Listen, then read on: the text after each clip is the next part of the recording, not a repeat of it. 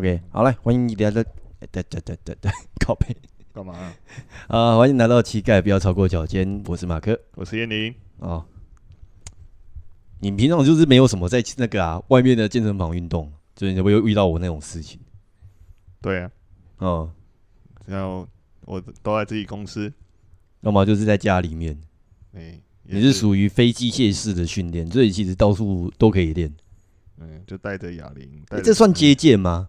不算吧，接健就是要跟跟这个单杠有关系的。也那不一定啊，人体旗杆也不算个单杠啊。至少我不会做那些，嗯，我做不了。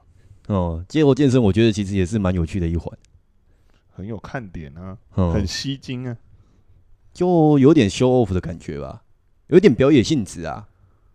嗯，就感觉就是有点在表演了，对啊，嗯，啊，就是在讲说我在那个，因为我自己是不太喜欢在太多教练的地方练习。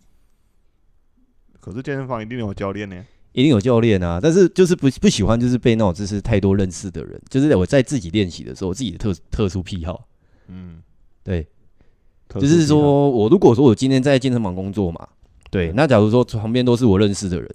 哎，那我顶多就会在健身房里面做放松。你怕尴尬？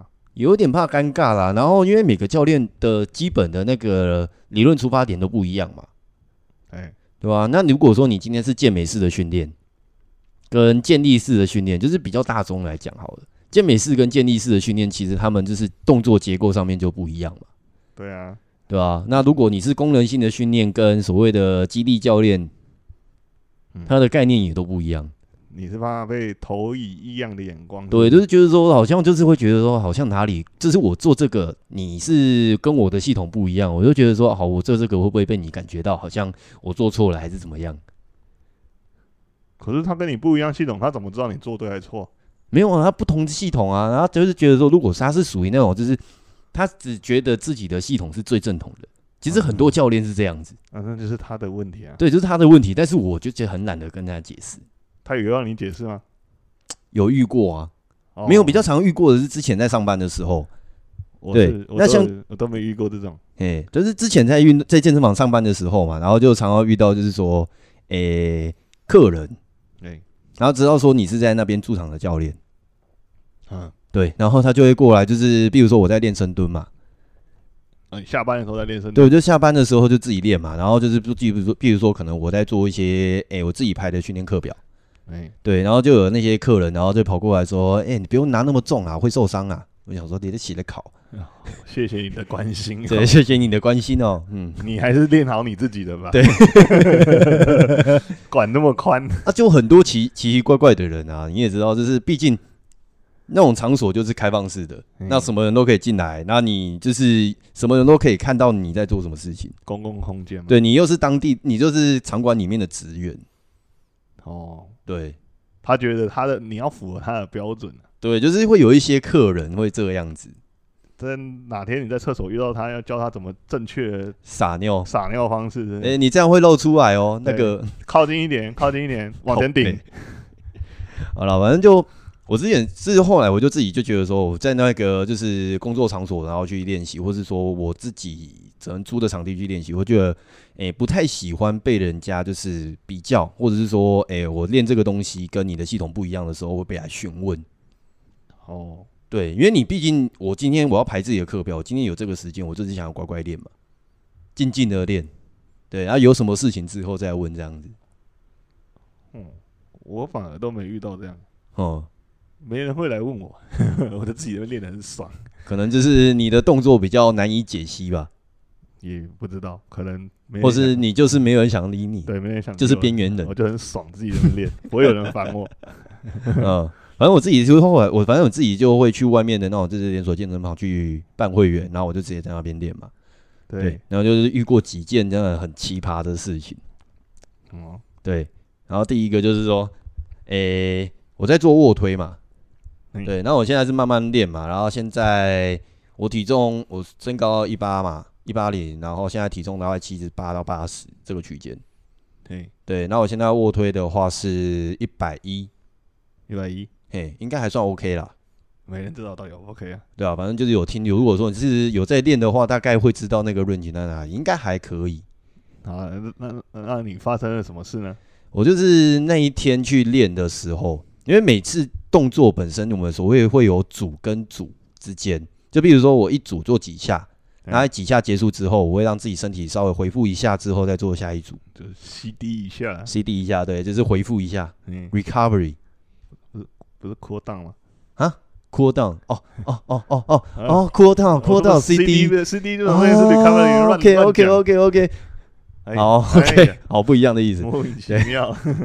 对，反正我就组间休息的时候，我就会是稍微看一下讯息这样子。嗯。然后我重新回来躺下，因为卧推嘛，它就是一个卧推，诶，架子，卧推椅，卧推椅。然后上面它就是像连锁健身房，它会有专门设计给你卧卧推的机，就是机台。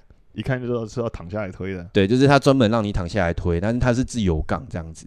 哦。对。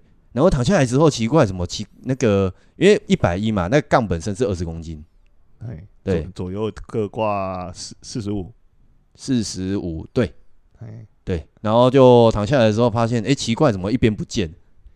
啊，直接少了四十五，对，就直接少了四十五，就想说，哎，奇怪，怎么奇怪？然后旁边就是一组人在那边练，就是看起来就巨巨的。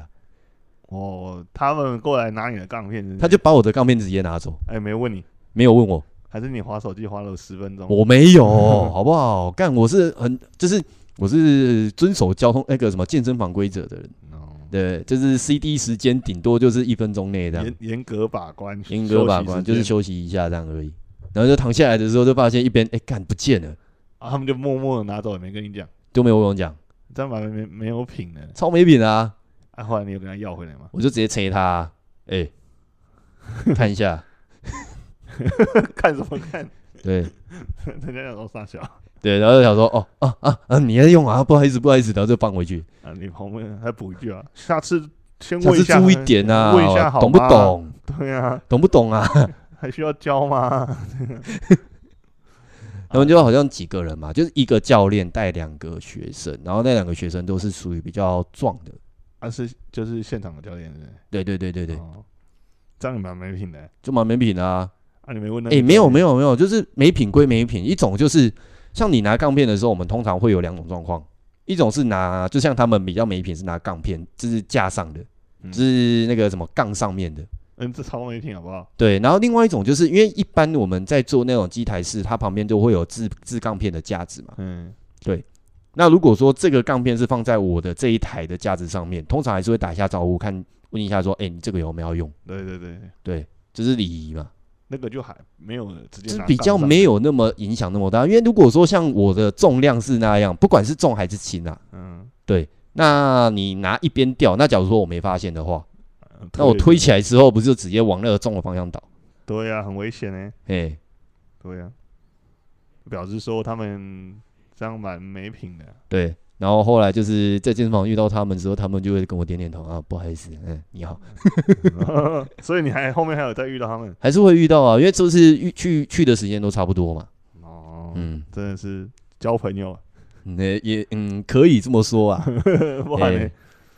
所以你还有在遇到别的更夸张的事情？有很多，你就是是如果说你今天是营这是什么工作人员，你就不会遇到那些事情。但是如果你是使用者，你就会遇到很多奇葩的事情，还是只是因为告诉你那间健身房这么多奇闻异事这样？诶、欸，反正我是全区都可以，就是全北区都可以做使用，有所以我不一定会去同一间。嗯，对。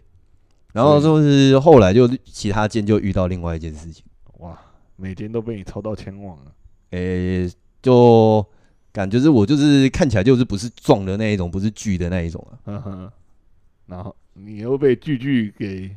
给歧视了一下，也不知道算不算歧视啊？他怎么个歧视法？诶、欸，就是因为像如果说今天去一个健身房嘛，那假如说是尖峰时段，人比较多的时候，人比较多，那器材要排的时候，嗯、那你就是那一天是刚好我好不容易来，就是抢到一台那个什么深蹲架，哦，被你蹲到了，被我蹲到了，嗯，然后我要准备开始的时候，然后就旁边就有一样有一个巨巨，就是上半身练很宽的那一种，嗯。对，骨架很粗的那一种，嗯，然后就从后面就是有问一下说，哎、欸，你还有记住？嗯，对，然后想说，哎、欸，我刚开始，哦，对，然后他就问说，哎、欸，一般的问法，然后就那可不可以一起练这样子？嗯，就比较比较温，比较没有攻击性的说法。所以他当下是比较攻击性。没有没有没有没有，他就是说那个比较没有攻击性的说法。然后反正就是说，就是哎、欸，那可不可以一起练这样子？对，然后我就说，呃，是可以啊，啊，只是说我可能会蹲比较重，因为那一天想要破一下自己的那个就是重量的那个状态嘛。对。所以那一天好像蹲了大概一百六吧，嗯哼，对，所以他他有什么反应吗？他就他就听到，这是他就问啊，他是说，那你要蹲多重？我说，嗯，可能会加到一百六，嗯，他就这样上下打量我一下，那那他心里想的什么？诶，没有啊，他就是上下打量，就是我就是可以明显感受他的视线上下这样子走游走，然后他就说，呃，没关系，那你等，就是你加到我。我不能蹲的时候，我就休息这样子。哦，嘿，我想说你没问他，啊，你看够了没？没有，反正就反正还没有冲突嘛，就是基本上不要冲突比较好。当然，你习武之人当然是息事你能最好。嗯，蹲举之人不是习武之人，这边习什么武？哎，反正就后来就开始蹲嘛。嗯，呃，所所谓的就是那种是一起练，就是我这个重量，然后我蹲个一组，然后换他一个人，就是休息时间换的。换对方嘛，轮流蹲呐，轮流蹲，对，那就大概一个重量，可能就是第一个可能四十热身，然后六十，然后八十，然后一百，然后一百的时候，他就就是默默的旁边的那个椅子坐下来，你你你先坐，我先休息。哦，换你打量一下他，嗯嗯嗯，做完蹲完再打量一次，问再问他，呃，你确定我要继续？你你不做，你等一下还是可以回来这样。对，我就这样听他讲，这是蛮特殊的体验呢。哎，从此之后他就会好好的跟我聊天了。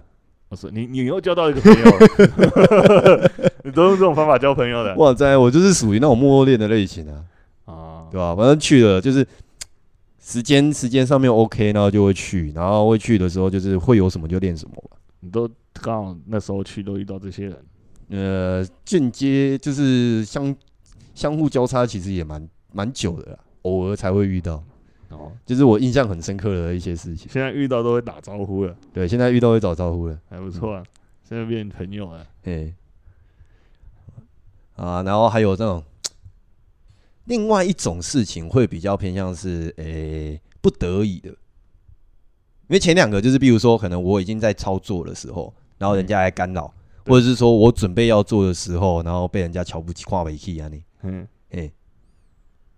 听起来不太舒服啊。对，然后另外一种就是，假如说，诶、欸，像我们就是属于比较偏向是自由重量派的嘛，嗯、就是不太喜欢用机械式、轨道式的训练方式。对啊，对。然后像我刚开始进健身房的时候，刚开始是多多开始，多开始哦，反正就是有意识到说，我知道健身房这个东西，就是我还没有进这个职场之前，在当厨师的时候，对，当厨师的时候，然后。然后就常就是那个时候就启蒙的健身房，好像叫什么台北健身院。哦，对，现在好像还在几间呢，啊，蛮多间都收掉了。蛮蛮蛮蛮有历史的，蛮有历史的啊，算是很早期、很早期的一些土炮健身房嘛。哦，对，超土炮。对，那那个时候就是练的人有，但是因为人数很多，那健身房不多。对，的时期还没有像现在这么的。频繁，因为那就是到处都有啊。对对啊，跟开便利商店一样。嘿，也差不多啦，就是开的多，找的也多。哎，都嘛这样。对，反正那个时候就是说，因为那个算是土炮健身房嘛，那就是器材都是很散乱，要么就是很破旧之类的，很有历史感。对。然后每次去的时候，就是比如说，可能假如这个时间点刚好很多人。对。好，就是比如说。我练二头弯举这件事情，嗯，哎，反正就是早期嘛，就是那个时候刚开始接触，只知道所谓的健美式的训练方式，就拿拿哑铃练吗？拿哑铃练啊，啊，对，对着镜子傻傻的在那边举，对，然后这个时候就想说，哎，因为刚开始很瘦嘛，我现在刚上来台北的时候才，哎，体重还不到六十，嗯，太瘦了吧，超瘦，然后也没什么力气，一百八一百八十公分，不到六十公斤，对。超级就是根本就皮包骨一样啊，就吃不胖啊。现在也吃不胖啊，现在也是算吃不胖，但是还是有胖起来一点。现在到就是到快八十这样。听起来是大幅的进步了。对，这十年间，哎哎、欸，也是蛮厉害的。对，反正那个时候就是说，哎、欸，选那个什么哑铃的时候，然后就人数一多，然后就会有一个问题，拿不到自己想要的重量。哎、欸，轻的全部没了。啊，哎、欸，然后就是变成说不得已只好拿重的，那不是很痛苦吗？哎、欸，就变成说辅助型的训练嘛，就是比如说我做左手，那、嗯、我用右手稍微辅助一下，有点类似像两只手、嗯，但是变成说就是主要的那一只手的力量会多一点，那辅助的那一只手就稍微轻轻碰一下这样而已。自己补自己，对自己帮自己补这样。以新手来说，这样看起来也蛮好笑的啊，没办法啊，人家轻的都拿走了，我要我怎么办？所以你你你有在交到新朋友啊？没有，没有，那个是很早期的事情。对啊，反正就是你是那个瘦瘦嘛，你又不是巨巨。对对，每个巨巨都从瘦瘦开始。不过我觉得那个经历也不错啦，就是不得已，因为一开始可能你刚刚刚开始，你可能顶多就是拿五公斤、十公斤这样子举。对，有那五公斤、十公斤、十五、十二公斤的都没了，只剩下二十公斤。如果是这样，我会选择放弃。换别的动作，对，那个时候就没有，也没有别的动作可以做啦。那个时候你应应该知道，其实很多那种刚开始进入那个不知道做什么这样，不是不知道就是做什么，就是我去之前，很多人就是刚开始进入健身圈的时候，就是会照表操课。哦，就是比如说我今天练的是什么后背，好，假如说我今天练后背嘛，对对，那我可能是先从那个滑轮下拉开始，然后再加上可能单臂划船，对，然后再来再加个双臂的杠铃划船。对，他就是，比如说，如果这样排的话，我第一项就一定是滑轮，就滑到底啊，滑到底，然后没有滑完之后，我一定要接个单臂划船，就是我怎么排我就怎么走，就是这个 combo 中间不能调换顺序，对，不能调换顺序，不然就断招了。对，因为网络上面很多那种就是巨巨们，就是就是一些健美咖的那种，就是去分享说自己怎么练嘛，这个从网络上抄来的菜单，对，然后就是一就就觉得说，哦，人家是这么练，但是这个顺序一定有它的道理，哦。自己猜，对，自己猜，自己自我自入这样子，然后就觉得说，哦，如果不照着这个顺序走，一定会怎么样练不起来之类的。确实，在新手阶段常会有这样的就迷失啊想法啦。对，对啊，其实调换顺序其实无所谓，或者是说你今天真的就是没有背部的器材，你可以就是做一些胸部，你可以做腿部的，可以做一些调换，对吧？其实是可以去做穿插，所以不用真的硬要照着这上面。对，但是我觉得，如那个时候硬要照着，反而是对我有利的，就是对于说那种强度的一个突破上面。哦，对，有的人就把这个课表当做一个挑战，嘿，有一个仪式感，这样挑战完这个课表，这样，就是像 WOD 那样啊，就是那个什么，哦、最近不是前阵子很流行 Reebok 哦的那个 CrossFit，对，对，就是 A 做完之后 B，B 换 C，C 换 D，然后再重新从 A 再换一次。对对，然后这就很有仪式感，就是一种信仰的概念，这样。可是那那那样的操作，这样如果在那种尖峰时段是很容易被打，很容易被打乱啊。对对吧？对，所以还是要可以的话，就是就是可以说一些变化，其实不伤大雅。对对，那我哎，那我们来讲一下，通常我们训练很有一个很重要的点，就是这个训练的强度。嘿、那我们可以来讲一下怎么增加训练强度的方式。哦，诶，我觉得这个其实蛮蛮重要的议题，因为以以以一般人来讲啊，我们都觉得，诶，训练强度啊就很简单的，就是重量加上去就好了。嗯。蹲的蹲的跟下去就好了，蹲的跟下去，动作越大越好，越大越好，重量越重越好。对，你觉得还可以，就直接再加上去这样。对，你觉得你可以再加，就一直加，一直加，加到加到不能加为止之类的。那其实有很多方法可以增加你的同样动作上的强度。嗯，好，我们要请教一下燕林老师，哎、欸，不是燕林教练。哎、欸，其实刚刚讲的这几个方法都是。没错啊，就是其中的方式啊。那我们一般在所谓的增那个强度增加，就是强度变化上面。强度变化上，一个是频率嘛，增加动作的这个频率。对，然后再来是速度，速频率跟速度应该差不多。差不多。对，然后再来是重量。重量，重量应该是大家比较常会比较能够想到的部分。对，这是相对来说比较客观、简单、容易达到的啦。嗯，那。在难一点上去的话，可以改变一点点角度，或者是增加一点外在负荷之类的。角度哦，角度，比如说可能是动作的幅度的增加之类的。对对对，比如说像因为我们身体的动作会因为你使用这个动作的轨道的角度，然后使用到参与肌群不同，嗯，那也会因为你某些肌群相对弱，你可以去增加这些弱的部分，嗯，那相对来说它的强度也会变高。比如说坐姿划船，那身体倾斜的角度前后倾斜都会影响到你啊。比较简单一点，我觉得应该可以拿那个交互蹲跳来讲。交互蹲跳也有很多种啊。对啊，你可以是小幅，你是跳得越小越轻松嘛。嗯、那你的身高，哎、欸，不对，不是你的身高，不能讲身高，起跳的高度了。对，起跳的高度，你就是上下的落差越小，你就越轻松。嗯、但想反相反过来的话，如果说你的动作你跳的高度越高，嗯，那你相对动作强度就越高嘛。比如说那种跳到头插在天花板那种高度，你可以吗？我不行啊，那个天花板只有一百公分吧？健身房天花板都很高哎、欸。对啊，那。这是有几种变换啊，那通常大部分很多时候我们都会在强度上是比较不好去拿捏的。嗯，对，你有什么呃可以去评断强度的方式吗？如果评断强度的方式，我觉得其实最好理解应该就是像跑马拉松或者跑步。哦，对，因为像跑步的时候，它有分几个，就是入门阶段嘛。嗯，对，就是比如说，有可能就是一开始我就先抓，就是一般一般我会推荐别人，就是我不晓得其他教练怎么教，嗯，对，先不教，先不讲说是不是正规的，你是说抓他的这个完完赛时间吗？就是比如说你今天刚开始要跑嘛，嗯，那我你就可以就是限制说你自己在跑步的时间里面，大概比如说可能一开始二十分钟，前二十分钟没有，就是用二十分钟的时间去做跑步这件事情。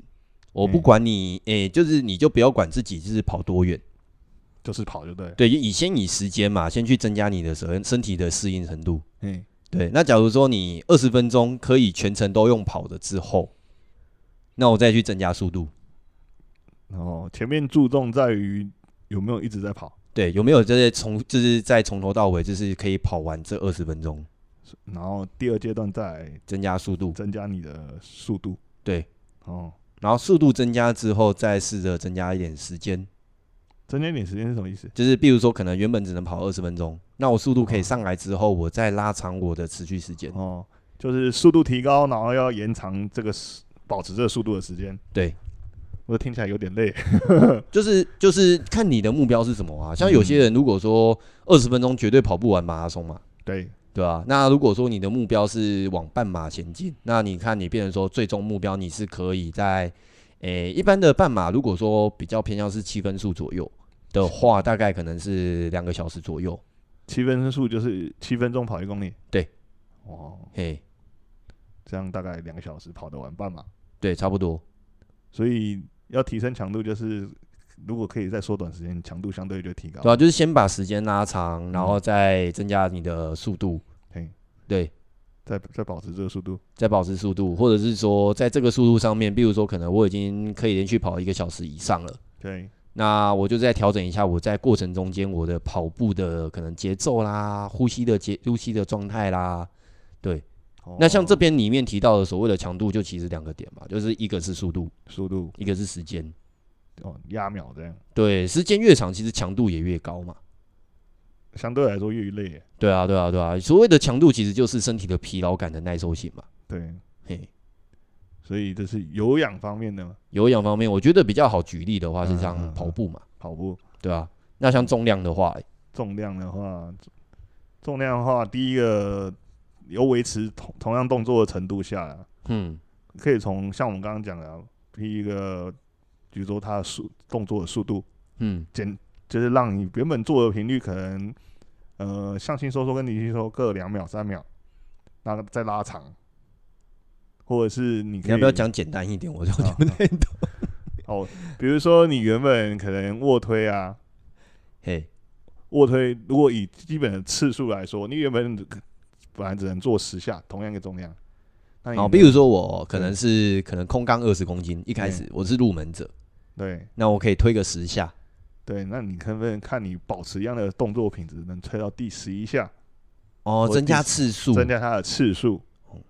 对，但是增加次数之外呢，你也可以改变你在动作上的频率哦。比如说你在往这个杠往下的时候，可能离心收缩这个部分可以时间再长一点，嗯，然后这个向心收缩的速度可以再快，一样保持一样的这样，那这也会增变相的增加你的这个身体的负荷。哦，就比如说可能就是上下的时候，可能就是一开始我可能不标准的动作，反正我就先做十下嘛。很很快很慢都可以，就先让我自己有所谓的就是上下的移动十下，对，就算完成一组。对，那我已经十下有办法做到第十一、十二下之后，我再试试看，就是上下的幅度，比如说可能原本没办法推到底，有可能没办法碰到胸，嗯，那我就是确定好，就是轨道上面我可以推到底再碰到胸，这个阶段是不是做完十下、十一下，增加它动作范围？哦呵，对。那也可以增加一点重量看看，就是有我有办法做到所谓的正确动作的时候，对，除了就是说你可以增加次数，你也可以不增加增数，不不增加次数的情况下去增加重量，嗯，但是不要说一次，比如说从二十直接跳四十这样 double 上去，可能哎、欸，说不定哎、欸，有些人是可以，哎、欸，不建议啊，就是人都二脉开窍了之后，就是觉得说原本二十公斤觉得啊不管怎么推都都很重，但加上去之后，哎、欸，重量感觉。比较多了，那我就可以就是推得更顺这样。那可能可能，哎、欸，有些人是这样子，有的人可能要被压，他才会觉得比较稳这样。压越重越有负荷重量啊，你身体有恐惧感的时候，征召的肌肉比较多啊。有这个状况，有这个状况。但是如果是在不可控制的情况下，还是建议不要这样，比较好一点。就是有教练在旁边观看的时候。也对，如果说如果有人在旁边帮助帮补帮补的时候，你、欸、现在还叫帮补吗？不然呢？不然叫什么？不知道有没有新的名词？我也不知道。嗯，因为我从我一开始进入这个运动、那个健身训练，就是重力重量训练这个圈子之后，嗯、就一直是从以前到现在，应该都是“帮补”这个词。不然你讲台语的、啊，破解破解这样。破解破解手破击啊！对啊，不然讲台台语或英文而已啊，一样。反正如果如果说你今天在操作一个你平常。训练以外的范围的重量的话，最好是有第二个人来帮助你辅助的话，你会相对安全很多、啊。嗯哼，对啊，这个是比较偏向极力训练，不过听起来跟跑步有点类似啊，都是要超负荷，就是一不是不是不是，就比如说好，比如说我刚刚讲跑步的时候时间，嗯，就有点类似像你的频率，对，就是次数嘛，增加次数之后，我再增加我的速度，速度就是我的强度嘛，对。对啊，就是有点类似像你卧推的时候加的重量。其实概念其实好像蛮蛮类似的，对，就是要让你的身体负荷增加，就是先习惯那个次数，次数之后再增加你的动作幅度、幅度或者是频率或是重量，对，嗯，可以让你身体适适应你你给他的新的刺激啊。不过这样讲一下，就是难怪我一直都约不到人，那跟约人有什么关系？因为我之前我我我一直很喜欢骑脚踏车，嗯，对，然后我很喜欢去骑阳明山。我说外双溪那边吗？诶、欸，外双溪或是直接从养的大道上面去到文化文化大学这样。哦，中间也不太好骑哎。对，所以我发现基本上约不到人。你可能自己这边多骑几趟就遇到同号了。是没错啦，蛮常遇到类似的，但是他们都是一群一群这样。啊，你就要加入群体啊。哎、欸，我可以可以印吗？可以印吗？不不是讲印好不好？是 play one 好不好？play one 对啊，哎、欸、play one play one，然后跟着后面你就跟着骑这样，然后等到他们的定点的时候，你就开始自我介绍，我叫马克这样，嗯，你就加入了新团体了，嗯，好哦，总总比你我下次试试看，总比你在路上随便要拉人去骑还来来的有效率一点，你知道吗？嗯，然后我看那些有在练这些骑这些的，真的。真的蛮厉害的，嗯，之前我我我骑 U bike 上去过，嗯，骑骑到风柜嘴啊，然 后哇腿快断了，风柜嘴哦，风柜嘴路线这是初阶版，对啊，我就骑外双溪那个前面那个什么智山，但是你要过所谓的那个什么，诶，智山路那个那条确实是有一点有一点硬啊，对啊，智山路到上面然后过那个溪。再往上那条路有点像是游戏里面就是过，这是踢墙角那一种，其实它坡度不陡，嘿，但是你骑久很累，很累啊，很长一段，而且只有三段变速。哦，谁叫你要骑 U bike？哦，对啊，嘿，我想说骑 U bike 就可以了吧？是可以啦，没有说不行啊。对对，什么都可以，你用走的也可以上得去，那就是说，哎，你选择的项那个项目本身有没有办法去帮你，就是减轻你的负担这样而已。就骑了那个是我第一次骑，也是最后一次骑，就没再去了。对啊，有点、嗯、有点怕。不会，不用怕，就是循序渐进就好、欸。我连下山都觉得那个刹车是不是感觉有点恐怖啊？这样下山那个才是最最嗨的部分，好不好？我我不敢不敢直接直接冲，直接溜下来，好吗？嗯、那很恐怖、啊。有机会我再带你去。不要吧。嗯。好啦，像刚刚有提到一个是有氧嘛，然后一个是肌力训练，像卧推。对。那假如爆发力，爆发力，比如说有跳的动作嘛。不一定呢、欸，就我们要哪一个比较简单一点？啊、跳跳就原地立定跳啊，跳比较难评估。好，比如说好百米冲刺好了，我们拿百米冲刺来讲，然后百米冲刺应该算是我们认这是公认的所谓的爆发力的项目吧？就是短短短时间爆发力，对啊，我们短时就是爆发力的定义，其实就是所谓的短时间内完成的项目嘛。虽然说短，但是它至少还是有持续十秒以上的。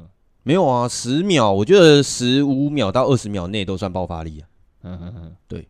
哦，我也想说爆发力就是那种起跳一下，那个算单次的爆发力。对。那时间内的爆发力，我觉得无氧的爆发应该可以其实定义在在二十秒到诶十五到二十，或有人是可以到二十五秒。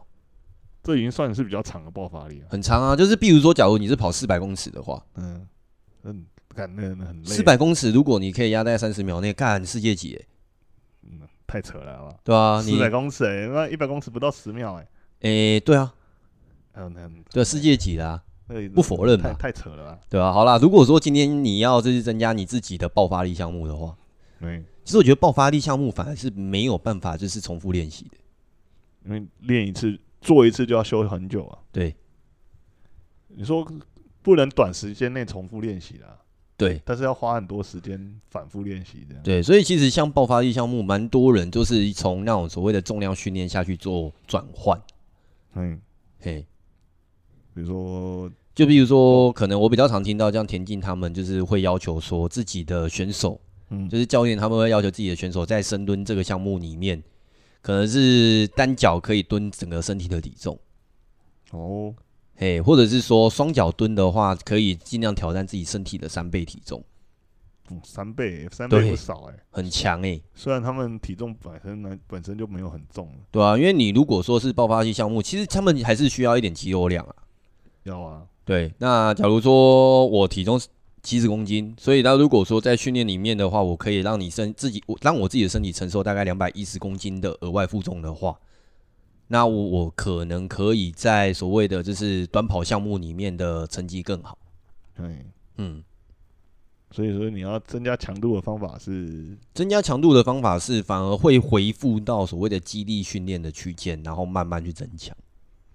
所以要从这个肌力训练去转换成他在跑步上的这个表运动表现。对，就是借由说，诶、欸，比如说可能我在诶两、欸、倍体重的时候。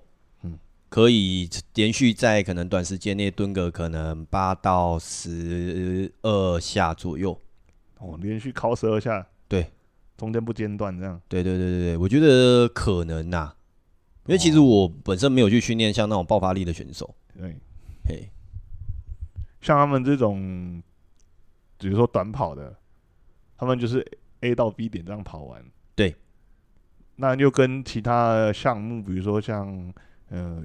羽球、嘿，排球这种，呃，不一定是什么时候要爆发，就是可能 A 点爆发完，然后到下一个点就这样子爆爆爆发第二次。那个哦，你这有点类似像折返跑啊？哎、欸，有点类似。对啊，你这样讲起来，我就想到了，因为我们其实我以前玩的那个直排轮就是属于爆发项目，它是爆发耐力型。哦，还有爆发耐力？对，就是爆发耐力，就有点类似像比较常会出现在健身房里面，就像壶铃。嘿，对，狐狸就是瞬间的爆发去推出去，然后剩下时间就是做缓冲休息。我每次看到那些荡狐狸的呢，我在想说，虽然说是爆发力，但是我觉得比较偏向耐力。哦，啊，有另外一种啊，那个波比跳，波比跳也像，波比跳应该比较偏向是爆发力的，因为你是非常大幅度的动作，它的幅度很大。嗯，对，因为我想到壶铃的爆发力。就是就是荡出去的瞬间，就是把它甩出去，这叫爆发力。对啊，就那一下。对，那这种持续性的其实有耐力的属性在里面，就是有耐力啊，所以是爆发耐力啊，持续的爆发力这样。对，持续的爆发力。哦但是它变成说，每一下结束之后都会有一小段短暂的休息时间，而不是像百米跑步的时候，我每一次踏步就是一次爆发，最就是都要出最多力啊。对，那像我们在直排轮的话，我们就是会比较偏向是说，我推一次，我们会说刃好，我们就是轮子嘛，就是直排轮的话，我们轮子的概念是有一点类似像刃，就是刀刃的刃。嗯，对，我们会说推刃，每次推刃结束之后，你就要去续滑。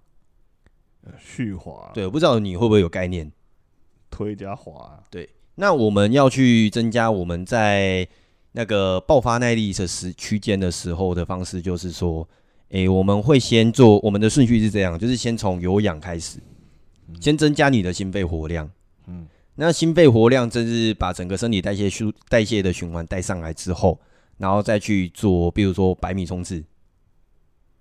是溜冰的百米冲刺？没有没有没有没有没有，就是是跑步。对，我们会说徒手训练。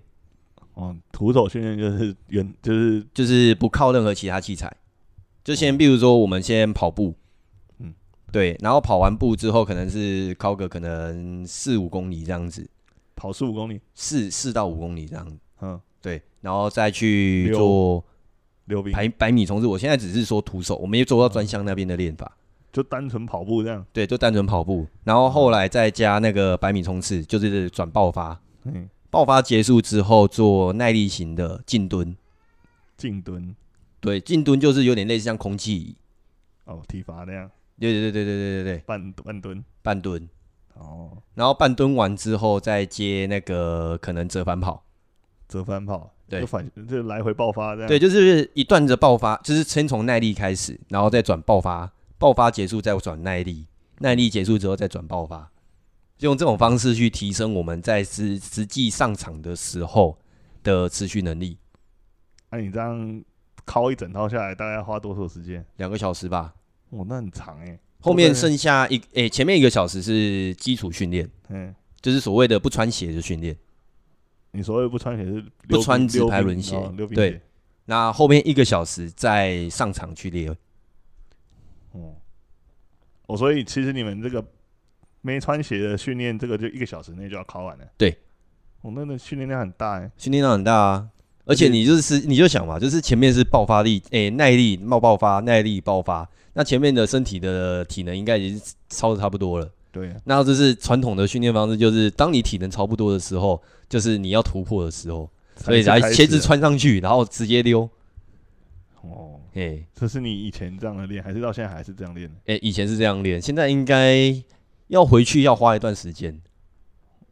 嘿，听起来很超啊！哎，对，就是每天就是早餐吃不下，然后晚上晚上那早上起不来，每天腰酸背痛。没有腰酸背痛，就是整个疲劳感很强，对不对？反正那个时候还是学生嘛，是上课还是可以睡觉啊？